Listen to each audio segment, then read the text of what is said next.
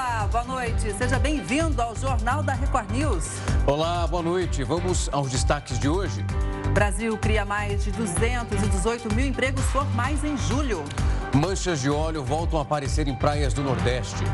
Equipe do, da ONU visita a usina de Zaporizhia em meio a temor de desastre nuclear. E ainda, a NASA adia o lançamento de uma missão histórica de volta à Lua.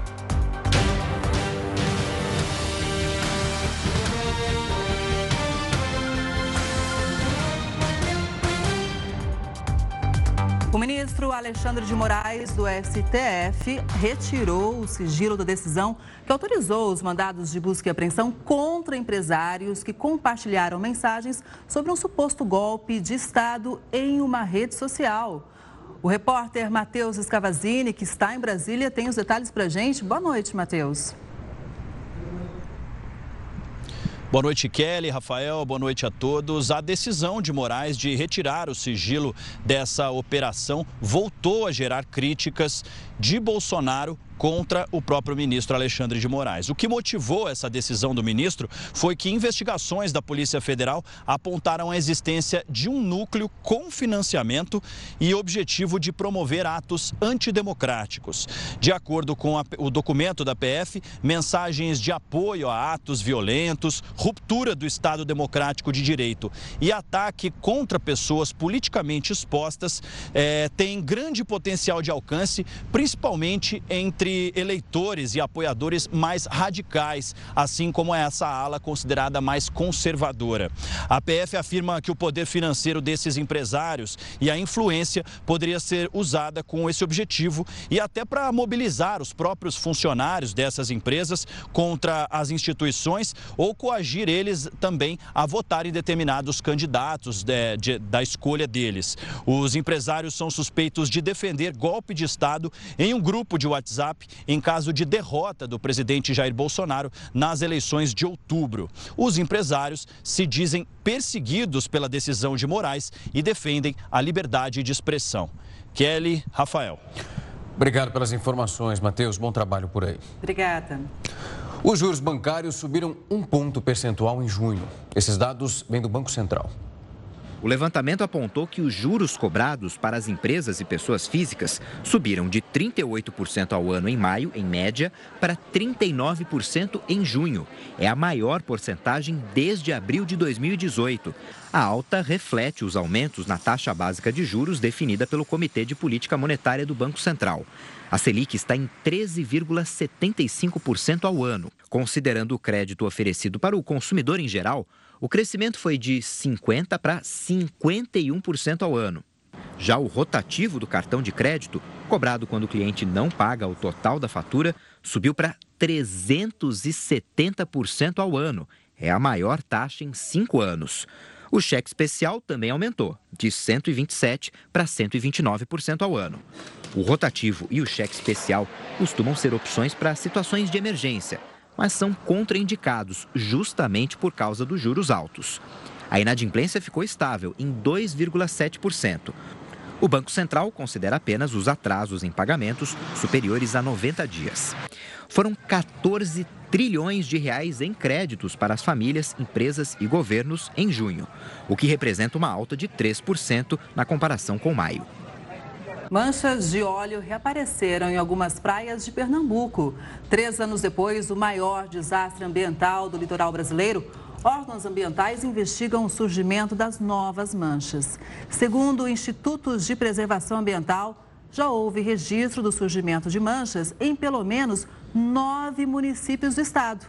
Em 2019, manchas de óleo atingiram 130 municípios em nove estados do Nordeste e Sudeste. Em 2020, o inquérito preliminar apontou vazamento de petróleo a uma distância de 700 quilômetros da costa brasileira. Ainda sobre o surgimento dessas manchas de óleo no Nordeste, algo que nós já vimos e a Kelly acabou de recontar em alguns momentos da nossa história, convidamos ele para verificar o que está acontecendo. Heródoto Barbeiro, Heródoto, uma ótima noite para você. A gente acabou de falar que não é a primeira vez, outras investigações já apareceram em episódios anteriores, mas vai quase virando um evento sazonal. Olá, Rafa. Oi, Kelly. Oi. Rafa, é o seguinte: essa daqui, isso aqui é a chamada crônica de uma poluição anunciada. Por que razão? Porque quando ocorreu aquele grande derrame, que você, você quer lembrar agora um pouquinho, lá em 2019, nem todo o petróleo foi retirado do mar, infelizmente. Uma parte desse petróleo ficou no fundo do mar. E era previsível que mais cedo ou mais tarde ele conseguisse e chegasse às praias brasileiras, como está acontecendo agora. Então, é o mesmo acidente, aliás, uma catástrofe violenta. Começou no Sergipe as primeiras manchas de óleo e chegaram mesmo até, até as praias do Rio de Janeiro. Investiga daqui, investiga de lá, corre daqui, corre de lá, chegou à conclusão de que isso foi um derrame feito por um navio grego chamado Burbulina. E por que, que ele teria feito isso? Segundo as, os levantamentos da época, é que o navio estava adernando, ele estava ameaçando de afundar. Esse navio era um ferro velho que carregava um milhão de barris de petróleo. Imagina, um milhão. Pois é. E o comandante, então, entre permitir que o navio afundasse e jogasse uma parte do petróleo no mar, ele jogou uma parte do petróleo no mar. Esse, esse dano veio parar nas costas brasileiras. Agora a gente poderia dizer o seguinte: bom, mas os mares o menor, exatamente. Você já imaginou, vocês já imaginaram, se esse navio com um milhão de barris de petróleo tivesse afundado aí nessa região onde ele jogou petróleo no mar? Provavelmente a catástrofe seria muito maior na fauna, na flora e também na própria economia das cidades. Haja vista que uma boa parte das cidades do Nordeste brasileiro, a gente sabe bem, tem maravilhosas praias, atrai muito turista, tem muita pousada, tem muito hotel, tem muito restaurante, tem muito bar. Pois é, isso tudo foi fechado, mas a, a catástrofe teria sido maior. O fato é o seguinte: a Marinha Brasileira ela cadastrou um navio. Esse navio saiu da Venezuela em direção lá à pontinha da África e passou perto do território brasileiro, perto do Nordeste. Foi onde ele fez, uh, onde ele, ele jogou o petróleo no mar. Bom, a empresa, o proprietário disse que não, há um processo correndo, uma briga muito grande, e até agora, todos os milhões que nós gastamos para limpar a praia e impedir que os animais viessem a morrer, e a, e a flora também, até agora nós não recebemos de volta. Agora, tem um detalhe que eu gostaria de deixar aqui para os nossos amigos do jornal, que é o seguinte: tem uma coisa boa. Qual é o lado bom disso tudo? É que teve um esforço conjunto para limpar as praias, que juntou prefeitura, governo do estado, governo federal, a Petrobras, organizações não governamentais, empresas privadas, todo mundo se juntou e conseguiram então diminuir essa catástrofe imensa. E vocês devem estar lembrados de quantas aves, quantas tartarugas, quantas praias a gente viu sujas de petróleo. Então, de um lado, tem um dano que a gente, logicamente, precisa preservar, mas do outro, é, deu um exemplo para a nação brasileira. Quando a gente se junta, a gente é capaz de minorar uma catástrofe como essa. Pena, viu, pessoal, que isso não aconteceu lá em Brumadinho, que continua pendurado e até hoje as pessoas não receberam da milionária empresa Vale a indenização que elas têm direito pelo dano que essa companhia provocou naquela população. Não, é absurdo, né? A gente estava falando aqui sobre esse processo todo, inclusive falamos na semana passada sobre a situação de Mariana, que continua reverberando em vários aspectos da justiça para chegar numa indenização. Esse caso que o Heródoto traz agora, que nós comentamos, era muito claro. Aquelas cenas mostramos aqui durante a nossa programação de membros da sociedade civil, como o Heródoto citou muito bem, órgãos e empresas fazendo esse trabalho de retirada desse, dessas manchas enormes que estão tomando conta ali das orlas. Os próprios comerciantes solicitando auxílio da prefeitura municipal, até governo governamental, porque não conseguiam trabalhar. E o que de fato chama a atenção, Kelly Heródoto, é que os responsáveis, a empresa mesmo, como você disse, negando a autoria, esse despejo no mar, foi embora como se nada tivesse acontecido. Como se não houvesse culpabilidade, como se tivesse despejado um alfinete no mar, o que foi causando uma proporção cada vez maior até a gente entender o que estava acontecendo. E foram meses de investigação até chegar nesse resultado, esse apontamento. Pois é. E a, acho... Bom, pois não, Kelly. Pois não. Eu acho que vale a gente destacar também, né, Heródoto, que o setor de turismo está se recuperando ainda da pandemia. Então, a União faz a força para limpar. Tem gente precisando de emprego, gente que saiu da área né, do turismo porque teve que se virar durante a pandemia. E esse é o momento estratégico de recuperação do setor. Você lembrou muito bem, são dois impactos lá em cima do turismo brasileiro. Agora, só um detalhe interessante é o seguinte: essa, esse crime cometido contra a natureza não foi um crime contra o Brasil, foi um crime contra o planeta.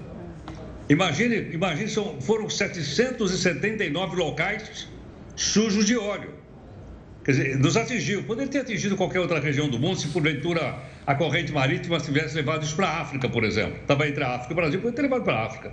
Mas eu acho que num momento como esse, a, a comunidade internacional também tem que ficar principalmente de olho em, em, em produtos perigosos. E é bom lembrar, esse petróleo, ele causa câncer e ele causa destruição do meio ambiente. Exatamente. É, os danos são imensos, né, professor? Obrigada por estar com a gente aqui ao vivo no jornal. Muito bom estar com você também aqui no Jornal da Record News. Uma boa noite. Tchau, tchau, queridos. Até mais. Até. Até. Olha, o estado do Rio de Janeiro registrou hoje a primeira morte por varíola dos macacos. É o segundo óbito no país. A vítima era um homem de 33 anos, morador de Campos Goitacazes. A Secretaria de Saúde do Estado informou que ele tinha baixa imunidade e comorbidades. De acordo com o Ministério da Saúde, o Brasil tem 4.693 casos da doença. A Fiocruz conseguiu isolar o vírus da varíola dos macacos e registrou os detalhes de toda essa estrutura. Essa imagem, obtida então por pesquisadores que você vê junto conosco do Instituto Oswaldo Cruz, mostra o momento em que uma célula sofre o processo de degeneração. Isso depois da infecção feita pelo vírus. Num outro clique, é possível ver de forma bem ampliada a estrutura da célula depois da replicação do agente causador da doença. A partir dessas imagens, foi verificado que, mesmo com o tamanho reduzido do vírus, ele é capaz de infectar a estrutura e se replicar com facilidade. Aí a importância da ciência para a saúde também, né? Fundamental. Demais. O Brasil gerou mais de 218 mil empregos formais em julho. O Jornal da Record News volta já já. O Jornal da Record News está de volta para mostrar que o Brasil criou quase 219 mil empregos, isso com carteira assinada, só no mês de julho. Foram mais de 1 milhão e 800 mil vagas criadas no último mês, enquanto os desligamentos ultrapassaram 1 milhão e 600 mil. Os dados foram divulgados pelo Ministério do Trabalho e são do Cadastro Geral de Empregados e Desempregados. Apesar do número positivo, este foi o resultado mais baixo desde abril, ou seja, em três meses. Já o salário médio de admissão em julho subiu e ficou em R$ 1.926, o aumento de 15 reais com relação ao mês anterior. Os cinco setores analisados tiveram saldo positivo de contratações. O principal destaque foi o setor de serviços, que foi responsável pela abertura de 81 mil postos formais de trabalho. Já a indústria registrou 53 mil novas vagas e o comércio, 38 mil empregos criados. Os estados com mais geração de empregos foram São Paulo, Minas Gerais e Paraná. No acumulado do ano, foram registrados mais de um milhão e meio de novos empregos com carteira assinada. Em 2022, o segmento com melhor desempenho foi o da construção civil, seguido do de serviços e indústria. Os dados vão de acordo com o levantamento do IBGE, que aponta para a menor taxa de desemprego desde 2015. Como a gente viu, o número de postos de trabalho com carteira assinada, criados em julho, ficou abaixo das expectativas do mercado. Então, para analisar esse cenário, a gente conversa agora com o economista Davi Leles, sócio da Valor Investimentos. Boa noite, Davi. Obrigada por estar com a gente. Seja muito bem-vindo. E eu começo perguntando, são tantos dados e a gente se pergunta, tá bom, tá ruim, o salto é positivo? Qual é a sua análise? Bom, boa noite. Os dados vieram abaixo do esperado, vieram com um desaquecimento em relação ao mesmo período do ano passado, mas ainda assim vale ressaltar que a gente está numa máxima história. É, todos os setores eles registraram um aumento das contratações, um aumento das vagas de carteira assinada e o estoque também está batendo o recorde ali em cerca de 42,2 milhões de estoque de empregos formais. Isso representa um desaquecimento em relação ao mesmo período do ano passado, mas representa também um reaquecimento em relação ao período da pandemia, onde a gente estava muito fraco na geração de vagas formais de emprego.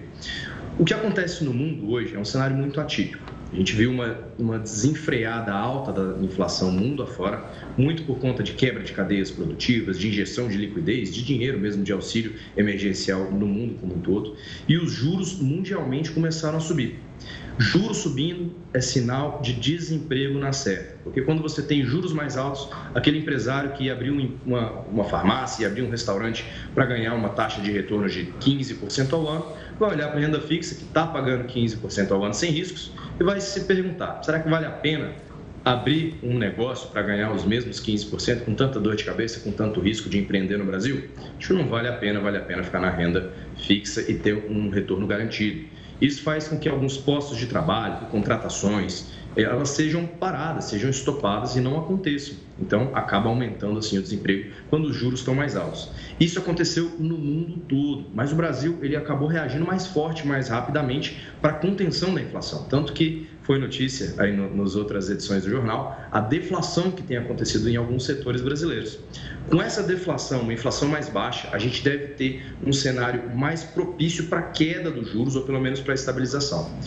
Isso fez com que a gente tivesse uma desaceleração, mas faz com que a gente tenha também um cenário, uma perspectiva otimista daqui para frente, principalmente com o Brasil. Subiu os juros antes do restante do mundo e acabou que o mundo está mais otimista com o Brasil do que com as economias mais bem conceituadas, como geralmente o mundo precifica melhor essas economias mais seguras.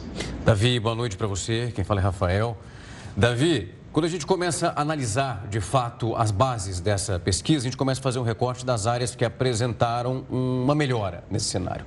Quando a gente olha para a construção civil, eu comecei a puxar de fato, entre ali 2015 e 2014, onde o setor sofreu muito. O desemprego em várias áreas, eh, eu tenho casos próximos de pessoas que trabalhavam muito bem na área e esse período foi muito difícil para cada uma delas. E agora, dentro desse estudo que foi divulgado, a construção civil aparece como um dos mais promissores. É possível acreditar essa melhora dentro, claro, do aspecto que nós estamos tentando ser positivos, como o fator decisivo?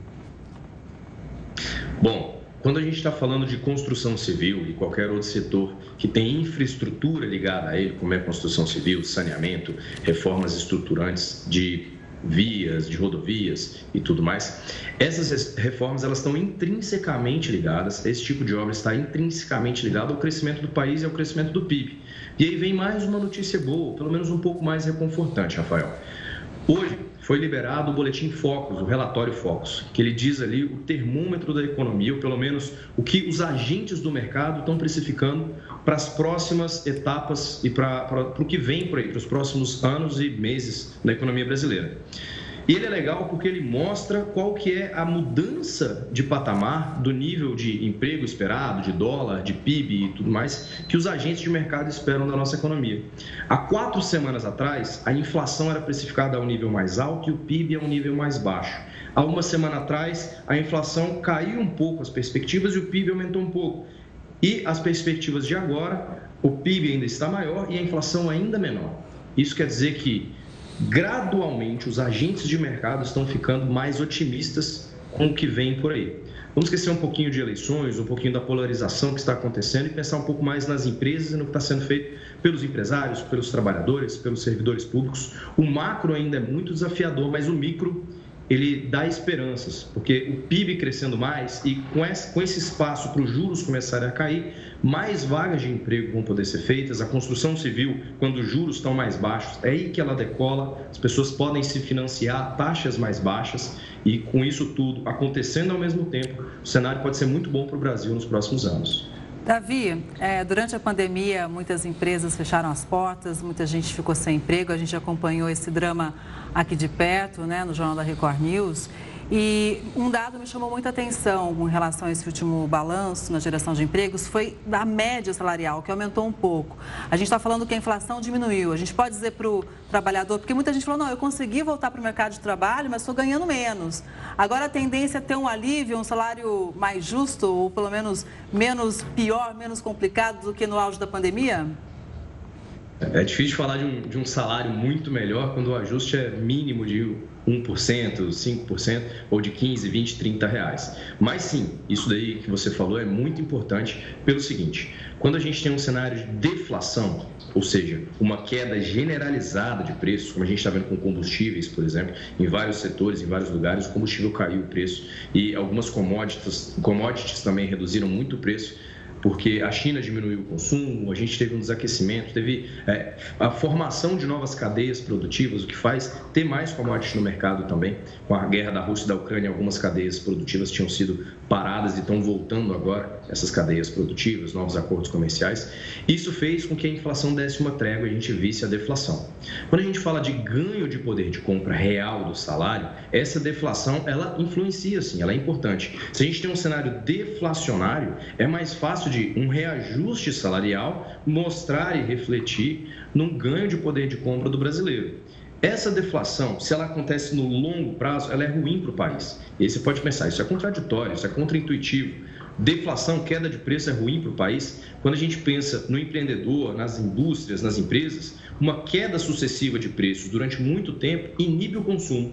Se hoje um prato de, de arroz com feijão está 15 reais, só que eu sei que amanhã, naquele mesmo restaurante, vai estar tá 14, eu não vou consumir hoje, vou consumir outra coisa e amanhã eu compro ele mais barato. Se eu sei que depois de amanhã ele vai estar mais barato ainda, eu não consumo amanhã, eu vou deixar para consumir depois de amanhã.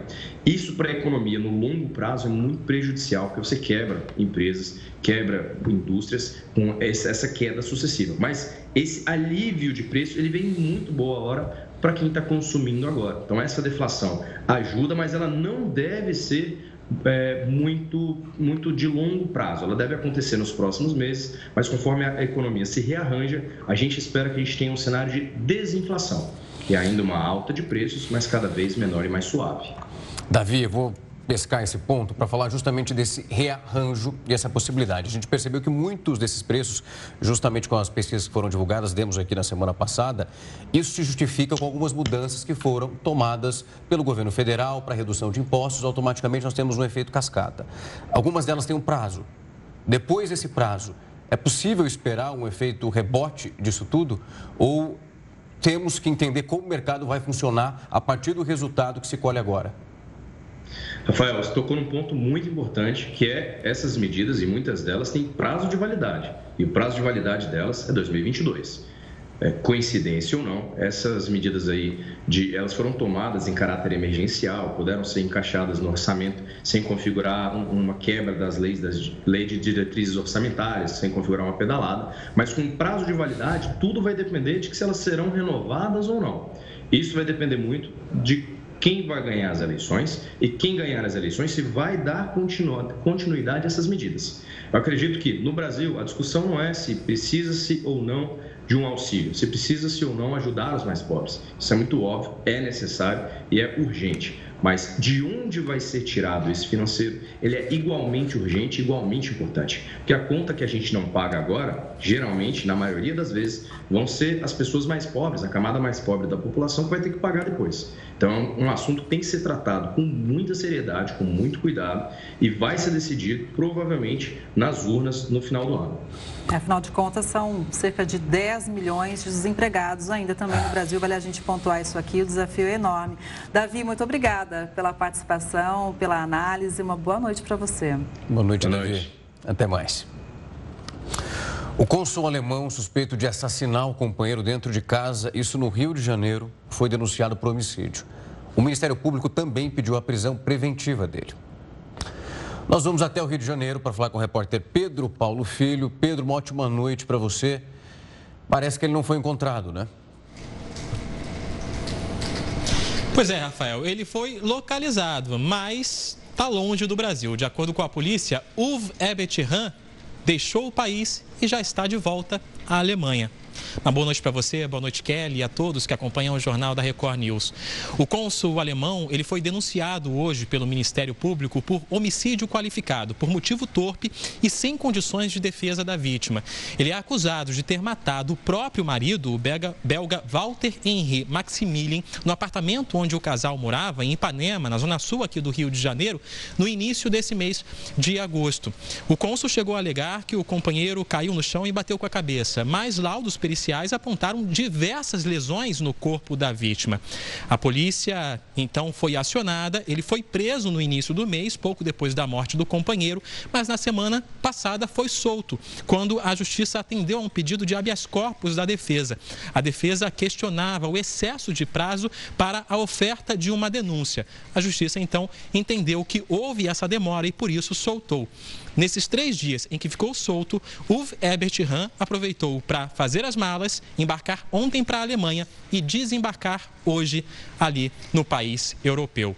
De acordo com a promotora responsável pelo caso, o cônsul alemão, ele é conhecido por ter uma personalidade agressiva e que, por ser diplomata, acreditava que tinha imunidade para determinadas punições. Ele, inclusive, não aceitava essa medida, essa, esse pedido de prisão contra ele. Hoje, o Ministério Público, além de ter oferecido a denúncia, também pediu, como você antecipou, o pedido de prisão preventiva contra o Uwe Ebert Hahn.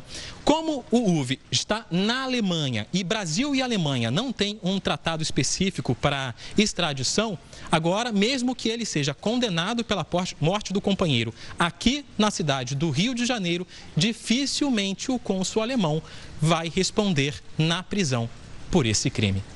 Rafael e Kelly.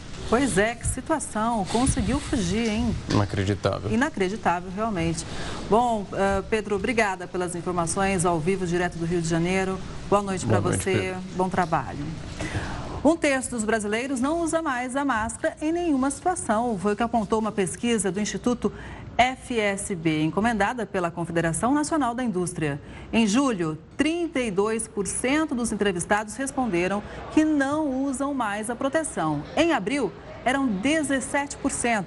A porcentagem de brasileiros que usam as máscaras apenas em locais fechados ficou praticamente estável em 52%.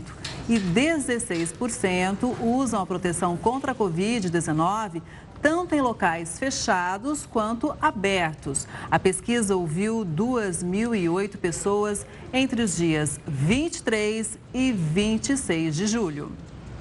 E os planos de saúde vão ter que cobrir os tratamentos que estão fora do rol da ANS. O Jornal da Record News te conta isso e muito mais logo depois do intervalo. A Agência Internacional de Energia Atômica confirmou hoje que vai visitar o complexo nuclear de Zaporizhia, na Ucrânia. Os bombardeios nas proximidades da maior usina atômica da Europa têm gerado, claro, grande preocupação. Em guerra há quase seis meses, a Rússia e a Ucrânia continuam trocando acusações, principalmente em relação a novos ataques à usina nuclear. Nessa segunda-feira, Moscou disse ter abatido um drone ucraniano que estava em um dos prédios da usina, perto de onde os resíduos radioativos são armazenados. Já Kiev diz que os recursos bombardearam os arredores do complexo. As preocupações estão voltadas para o risco de um desastre radioativo. A ida do órgão de vigilância atômica da ONU até lá tem sido considerada pelo ministro ucraniano das Relações Exteriores a missão mais difícil da agência até agora.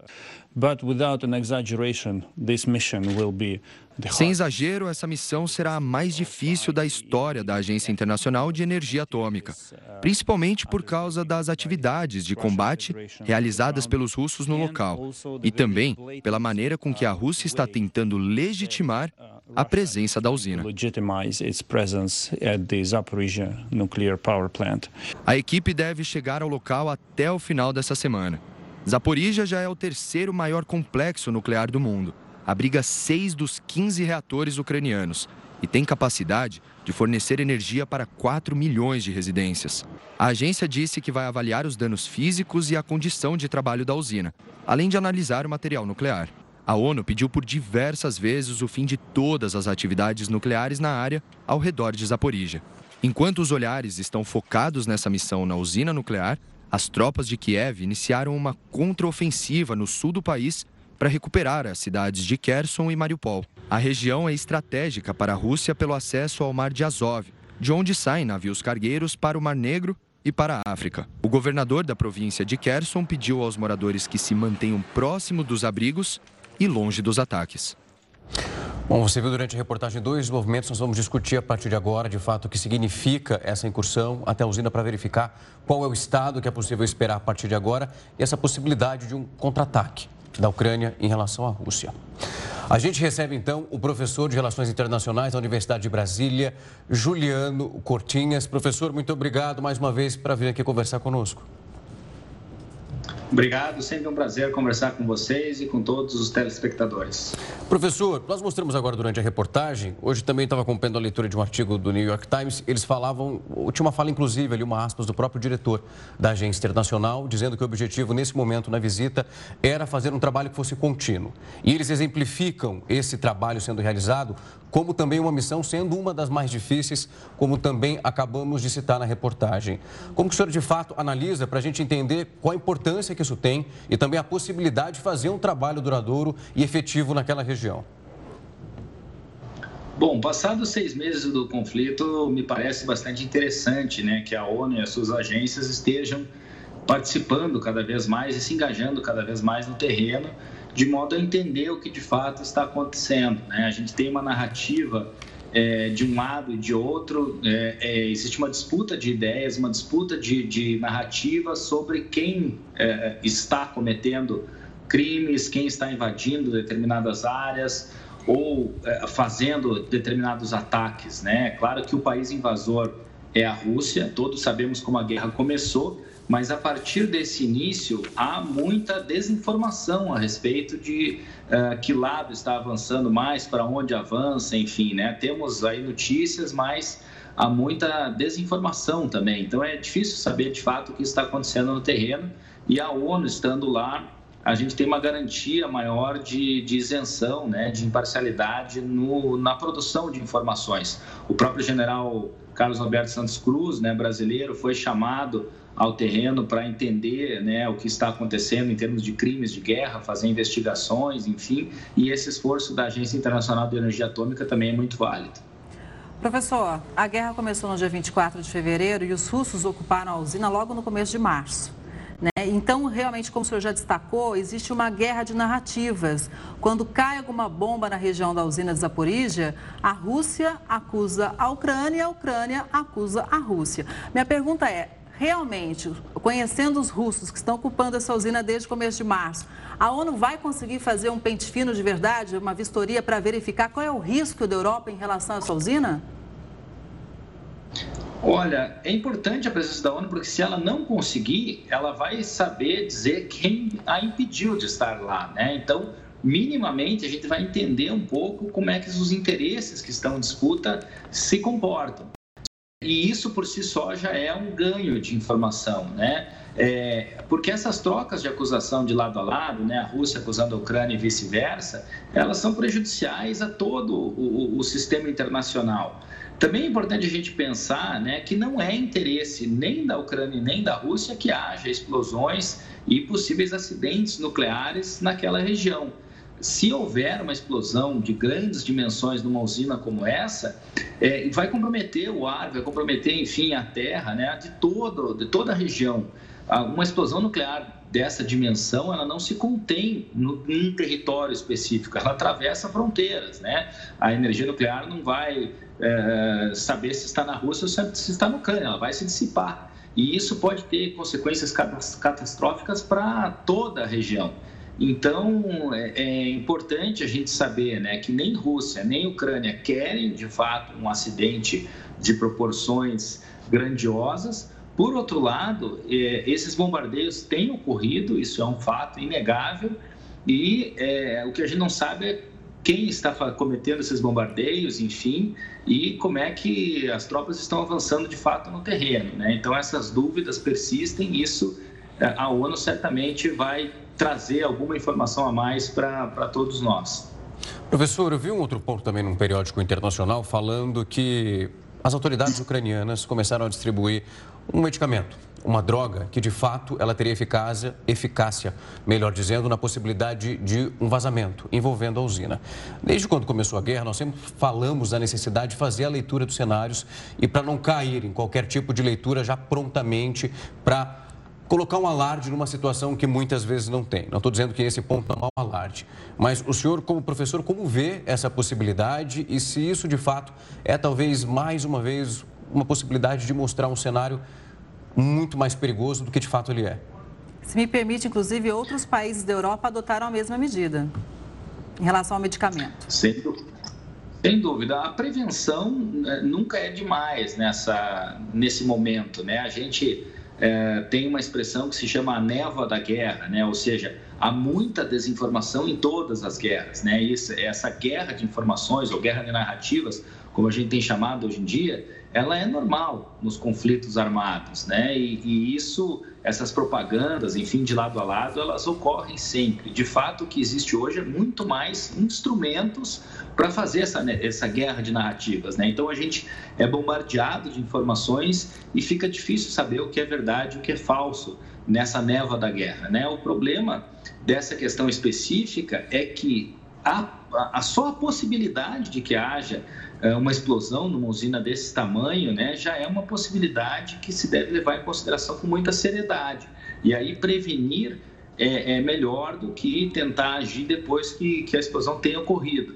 E é, apesar de eu ter dito, né, que não é interesse de ninguém que haja uma explosão, desculpe, que haja uma explosão dessas, é, por outro lado, os erros de cálculo na névoa da guerra, né, como, eu, como eu afirmei há pouco, são, são comuns, ocorrem. E, e quando eles ocorrem, se a gente está falando de energia nuclear, a chance né, de uma catástrofe de grandes proporções é, é muito grande e a gente precisa certamente adotar instrumentos para prevenir é, é, esse episódio, né?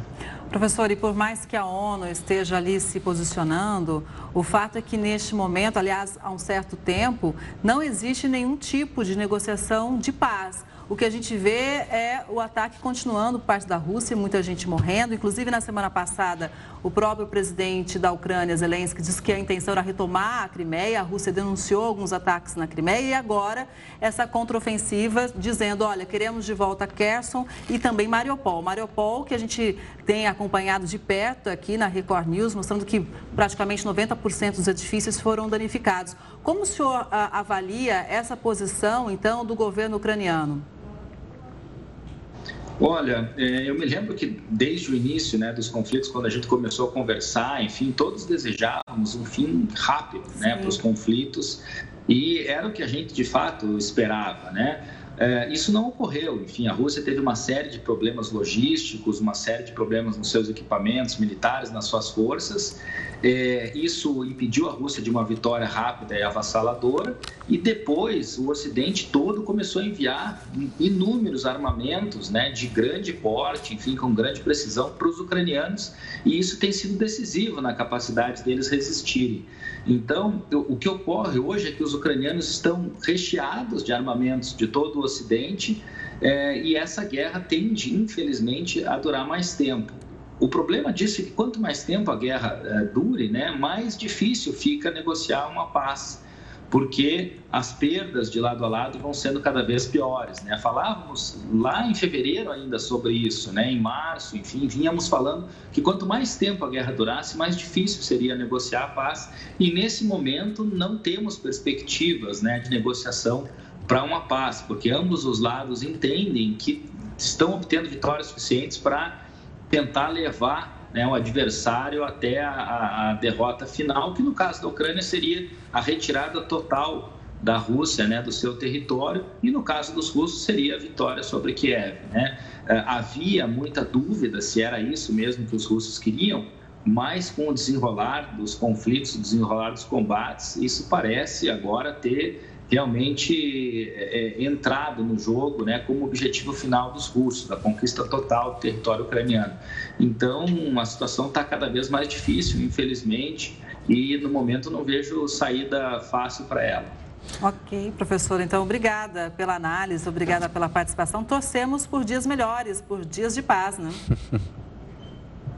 É, realmente, né, as, as, sanções do Ocidente não fizeram efeito desejado. Também a economia russa continua bombando, enfim, e essa é uma tendência que agora vem o inverno, né? É, em breve é uma tendência de que os europeus necessitem cada vez mais dos recursos né, russos. Então a situação é muito difícil, realmente.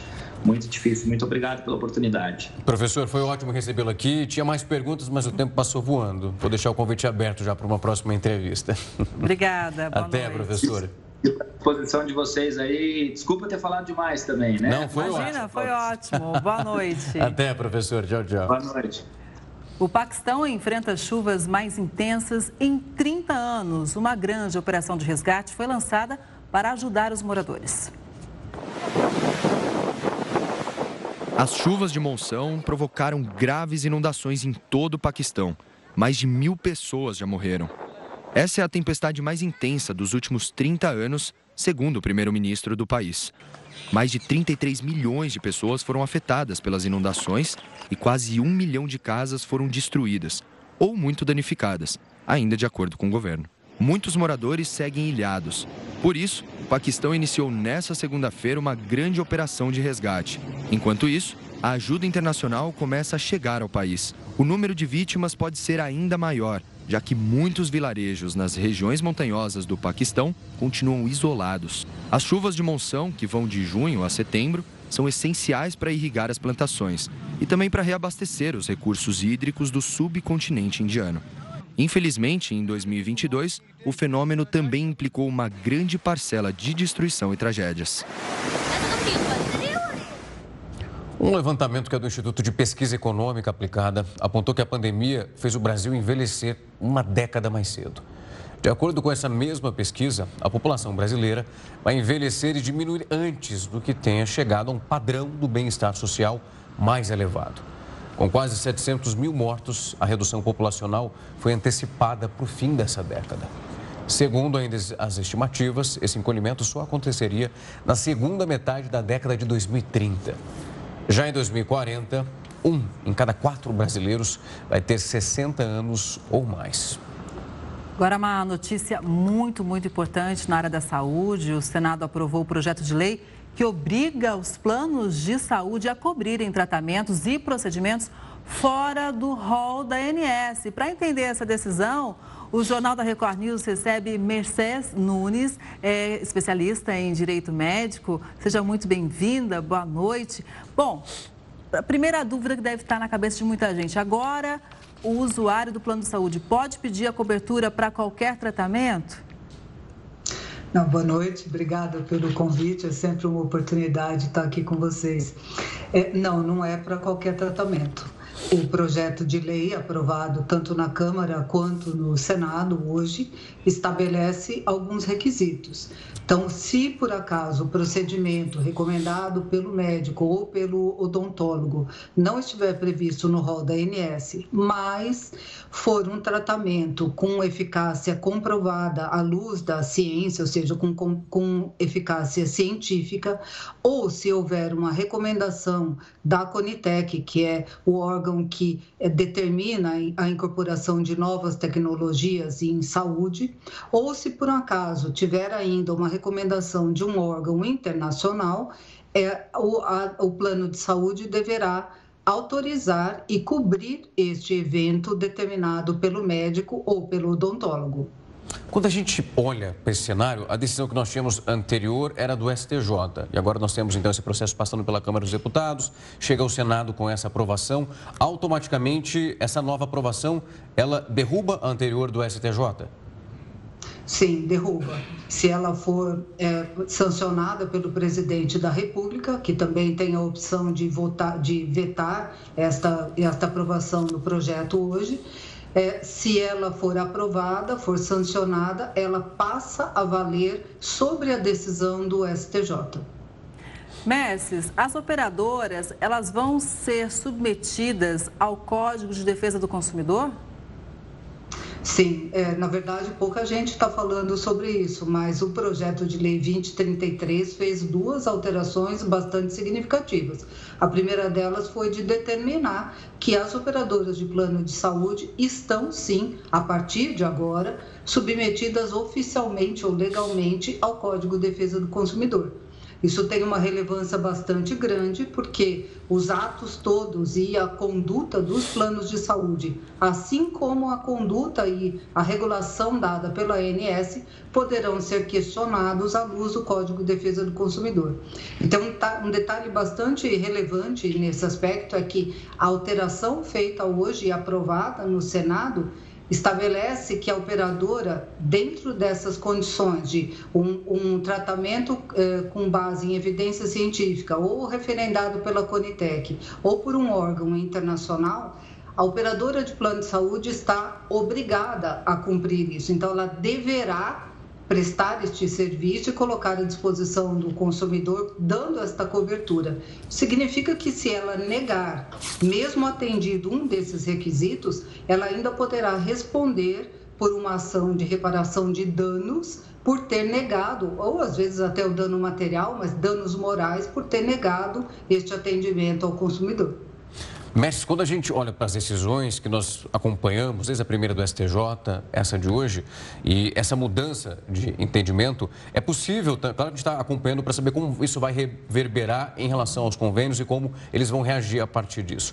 Mas é possível esperar um movimento rebote, essas empresas entrando de alguma forma, acessando o judiciário para reverter o que foi definido? Eu acredito que isso vai acontecer. Eu acho que isso foi o, o, a votação de hoje foi uma votação de fato histórica, como disse o senador Romário, mas eu acho que a questão não termina por aí. Eu acho que os planos de saúde vão procurar de todos os modos modificar esta decisão, essa, esse projeto de lei e tentar restabelecer as restrições impostas pela decisão do STJ, que são requisitos impossíveis de serem cumpridos. Eu acho que elas não vão se dar por vencida e acredito que esse assunto ainda vai se prolongar.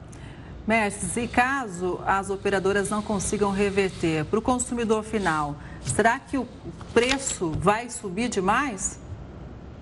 Essa é a ameaça que tem sido feita assim de forma bastante veemente pelas operadoras e por defensores dos planos de saúde.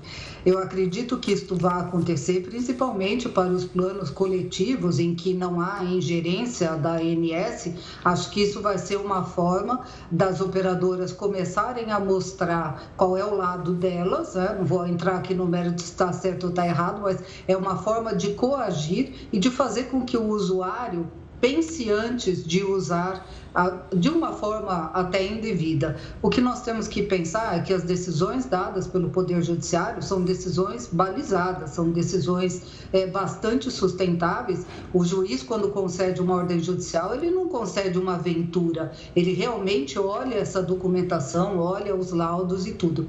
Então, eu acredito que esta aumentar o plano de saúde, as mensalidades, vai ser uma forma das operadoras se unirem e tentar modificar essa decisão do STJ. Acho que nós vamos ter muito mais demandas na justiça em relação ao reajuste dado pelas operadoras.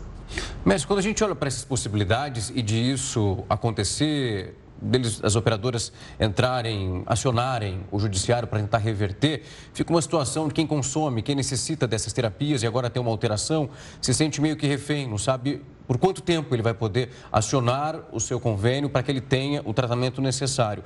É um período longo, chega um limite em relação a isso, porque há sempre a sensação de incerteza. E a gente está falando de um paciente, alguém que precisa daquilo que está sendo solicitado. Sim, sem dúvida. Na verdade, essa insegurança é, jurídica é, acontece, sempre aconteceu em relação aos planos como um todo, faz, faz parte dessa relação. O que nós temos agora de vantagem é que este projeto de lei aprovado hoje submete as operadoras de plano de saúde ao Código de Defesa do Consumidor oficialmente. Então, o Código de Defesa do Consumidor é, uma, é, um, é um, hoje um estatuto que protege o consumidor e dá a ele uma interpretação mais benéfica nos contratos e nas relações.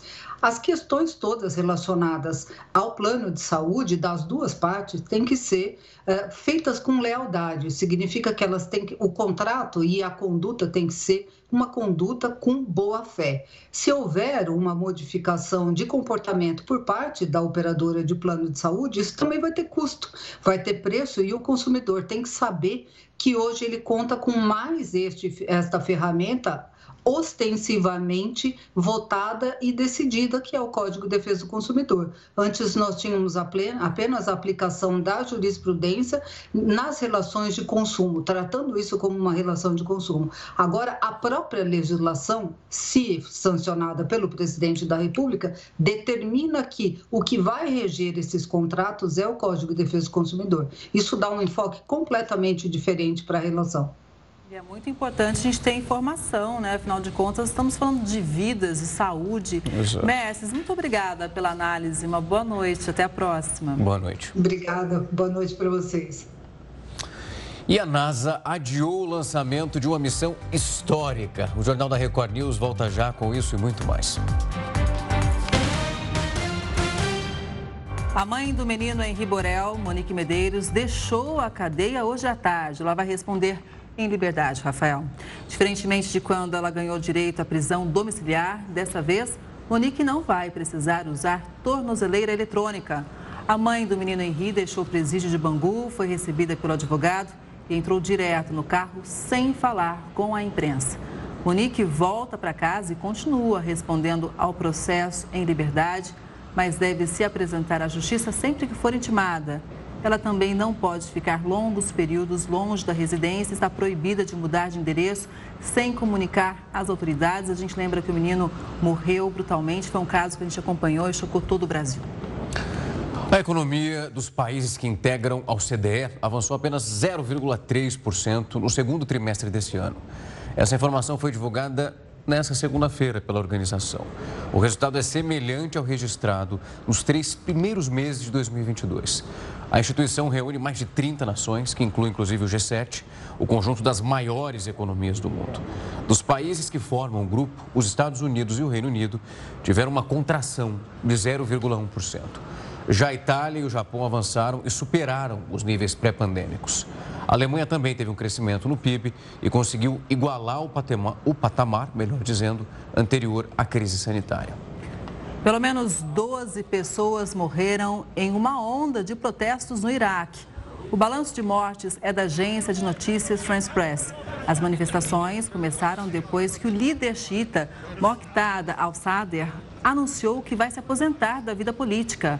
Apoiadores dele, que se posiciona contra o Irã e também os Estados Unidos, invadiram a sede do governo em Bagdá, capital iraquiana. Foi decretado um toque de recolher na cidade. O líder xiita foi eleito no ano passado, mas não conseguiu formar um novo governo com o apoio do parlamento. E o novo foguete da NASA teve problemas técnicos, isso antes do lançamento, que era para acontecer hoje, nessa segunda. E a agência precisou adiar esse voo.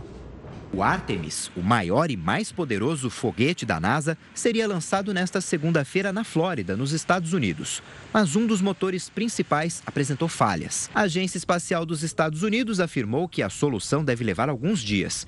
Possivelmente, a nova tentativa de lançamento acontecerá na sexta-feira, 2 de setembro. A missão não tripulada marca o início do programa liderado pela NASA para voltar a enviar seres humanos para a Lua. Neste primeiro lançamento, o voo será um teste de 42 dias que utilizará manequins com sensores para avaliar vibrações e níveis de radiação. E em 2025, na segunda parte da missão, a meta é enviar quatro astronautas para o satélite natural. O objetivo do projeto é aproveitar o conhecimento sobre trajes espaciais, veículos de propulsão e reabastecimento para preparar uma viagem a Marte. A longo prazo, a ideia da agência é aprender a manter a presença humana no espaço por um longo período de tempo. O nome da missão foi escolhido para relembrar o programa de sucesso da NASA, que aconteceu na década de 1960. Na mitologia grega, Ártemis é irmã gêmea de Apolo e associada à Lua. Dois prédios residenciais foram demolidos na Índia, Rafael, depois da justiça declarar que a construção foi realizada de maneira irregular. Cerca de 1.500 famílias viviam no local, na capital Nova Delhi. As torres de 32 andares e mais de 100 metros de altura são os maiores prédios já demolidos no país. A Suprema Corte da Índia aceitou a denúncia de que a construtora subornou fiscais para erguer os dois edifícios sem respeitar a distância mínima entre as torres. Autoridades alertam para um possível colapso em torno de uma cratera que se formou exatamente no meio do deserto do Atacama, no Chile. Essa imagem é impressionante, nós mostramos isso aqui na programação. Um perímetro de segurança foi demarcado ao redor desse buraco de 36 metros de diâmetro. A cratera se formou no final de julho, num terreno que pertence a uma mina de cobre. As operações nessa mina, por exemplo, continuam suspensas até agora. Impressionante esse caso, né?